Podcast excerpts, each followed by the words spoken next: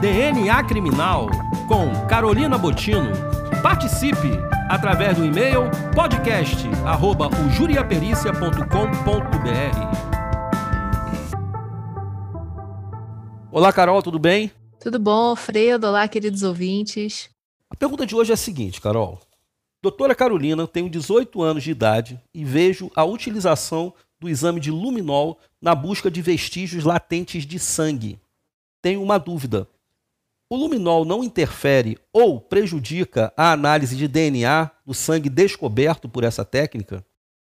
Excelente pergunta, Alfredo. É, o luminol realmente é uma ferramenta importantíssima, né, na, principalmente nos exames de local de crime, né, veio contribuir bastante na, no processamento de diversos locais e, enfim, veículos de modo geral, já ajudou a solucionar muitos crimes é, pelo mundo afora, aqui no Brasil, inclusive.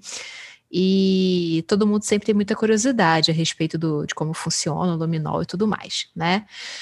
Com relação a, a, a, a prejudicar ou não o exame de DNA, é, é, importante ressaltar algumas coisas aí. A primeira delas é que o luminol, é, ao contrário do que muita gente pensa, ele não é um reagente que ele dá certeza de que existe sangue naquele local. Hum. Ele é um reagente indicativo de sangue. O que, que isso quer dizer?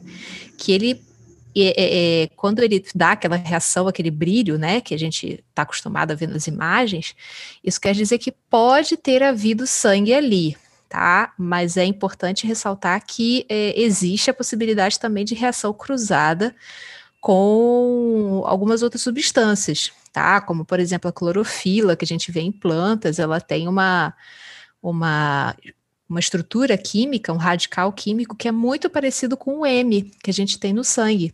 Né? Então, é importante que o perito tenha em mente essas limitações do exame, tá? Segundo ponto é que é, mesmo que o luminol ali esteja indicando a presença de sangue, também não é um, um reagente que dá é, é, certeza de que é sangue humano. Pode ser sangue de qualquer outro animal, né? E o nosso exame de DNA, ele é específico para amostras de DNA humano.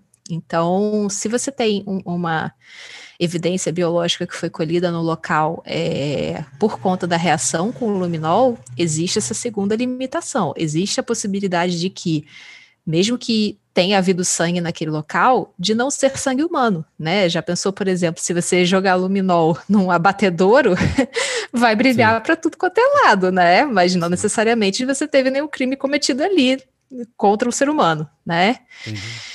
E terceiro lugar, supondo que realmente você teve ali é, é, sangue humano naquele local. O luminol em si, o reagente, ele, via de regra, ele não é, interfere na análise de DNA, tá? Até porque durante o processamento que a gente faz no laboratório, a gente meio que limpa a amostra, né, do, que, o luminol que tem na amostra.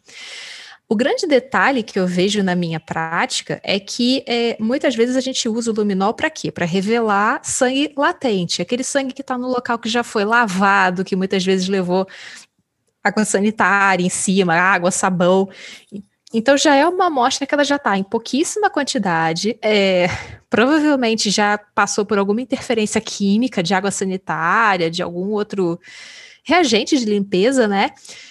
Então, muitas vezes o exame fica prejudicado não pelo luminol, mas sim pela própria natureza da amostra que ela já está né, bem exígua, bem degradada por conta do, do, do, do contexto do local, digamos assim. Né? É, então, vale a pena a gente usar o luminol, porque aí a gente vai ter poder encontrar sangue onde os nossos olhos não permitiriam a gente enxergar e que o luminol em si, né, não tem uma interferência no exame de DNA. E, a princípio, né, Carol, o fato das pessoas tentarem limpar um local para esconder ali uma evidência, um vestígio, acaba que prejudicando muito mais do que, vamos dizer, o uso do luminol. Seria mais ou menos isso, né?